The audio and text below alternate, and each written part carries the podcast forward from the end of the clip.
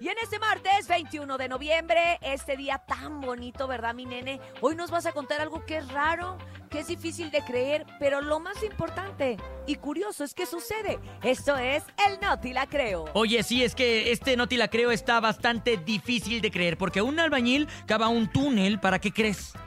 Para ver a su amante a escondidas y el marido de la mujer los descubre, mi sin. Este compadre, sí, se llama Alberto y es residente de Tijuana, allá en Baja California. Construyó un túnel subterráneo para encontrarse secretamente con su amante llamada Pamela, que vivía cerca de su casa. Alberto, muy ingenioso, fíjate, utilizó sus habilidades constructivas para evitar que sus respectivas parejas de cada uno descubrieran la infidelidad. La situación tomó un giro así un poquito extraño e inesperado cuando el esposo de Pamela que se llama Jorge, regresó a casa antes de lo esperado, descubriendo así la traición. Jorge confrontó a Alberto diciéndole, ¿qué rollo, carnal? ¿Me andas pedaleando la bicicleta? Pero este logró escapar rápidamente por el túnel. La existencia del pasadizo quedó al descubierto y Jorge decidió explorarlo. Dijo, ¿qué está pasando? ¿Hasta dónde llega este lugar? El recorrido por el túnel llevó a Jorge hasta la casa de Alberto, revelando así este romance con la vecina. El confrontamiento, afortunadamente, no pasó a mayores porque ya ves que los crímenes pasionales, híjole, son algo terrible.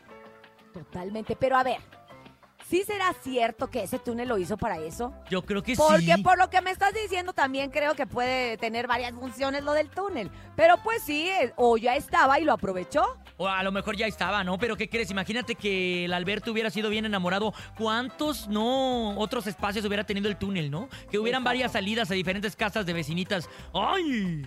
Oye, yo, la verdad, ¿tú has entrado alguna vez a un túnel? Me da un poquito como de ansiedad, la neta. ¿Verdad que sí? Yo en alguna ocasión entré a, un túnel porque hacen allá en Los Mochis un, pues es como un tour Ajá. túneles, que la verdad es que ya ahorita ya no está permitido, se permitió en algún momento.